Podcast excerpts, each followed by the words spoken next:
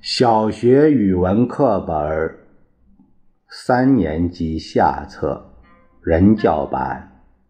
第四课昆虫备忘录。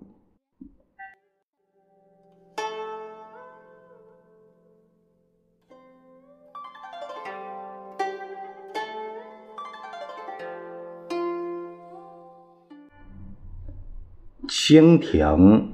瓢虫、蚂蚱，这些昆虫你了解吗？它们身上的秘密你知道多少？默读课文，说说你最感兴趣的内容。复眼，我从一本书上知道蜻蜓。有复眼，从那以后就一直在琢磨复眼是怎么回事儿。复眼想必是好多小眼睛合成一个大眼睛。那他怎么看东西呢？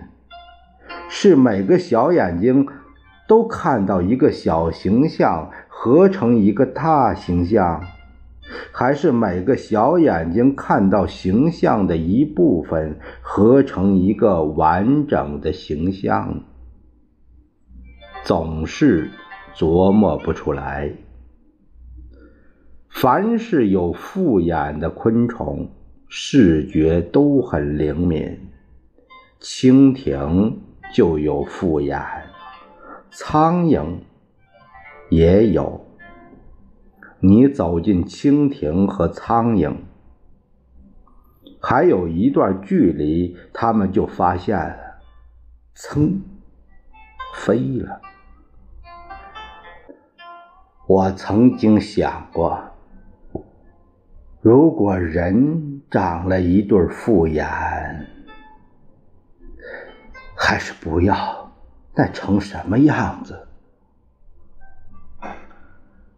花大姐，瓢虫款款的落下来了，折好她的黑绸衬裙，磨翅，顺顺溜溜，收拢硬翅，严丝合缝。北京人把瓢虫叫做花大姐。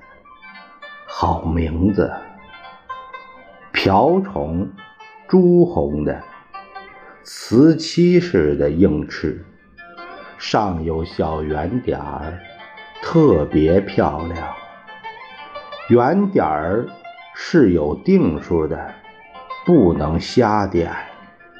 小圆点儿叫做星，有七星瓢虫。十四星瓢虫，星点不同。有的瓢虫吃蚜虫，是益虫；有的瓢虫吃马铃薯嫩叶，是害虫。我说，吃马铃薯嫩叶的瓢虫，你们就不能改改口味，也吃蚜虫吗？独角仙吃晚饭的时候，呜噗，飞来一只独角仙，摔在灯下。他摔得很重，摔晕了，轻轻一捏就捏住了。独角仙在甲虫里。可能算是最大的，从头到脚约有两寸。它的甲壳多为深色，挺硬的。头部尖端有一只犀牛一样的角。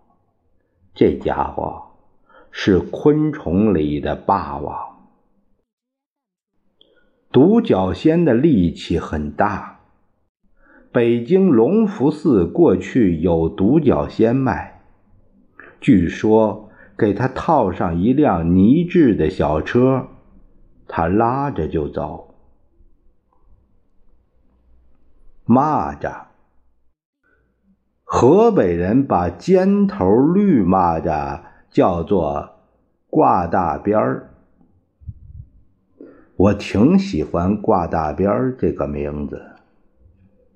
尖头蚂蚱是国画家很喜欢画的，画草虫的很少有没画过蚂蚱的。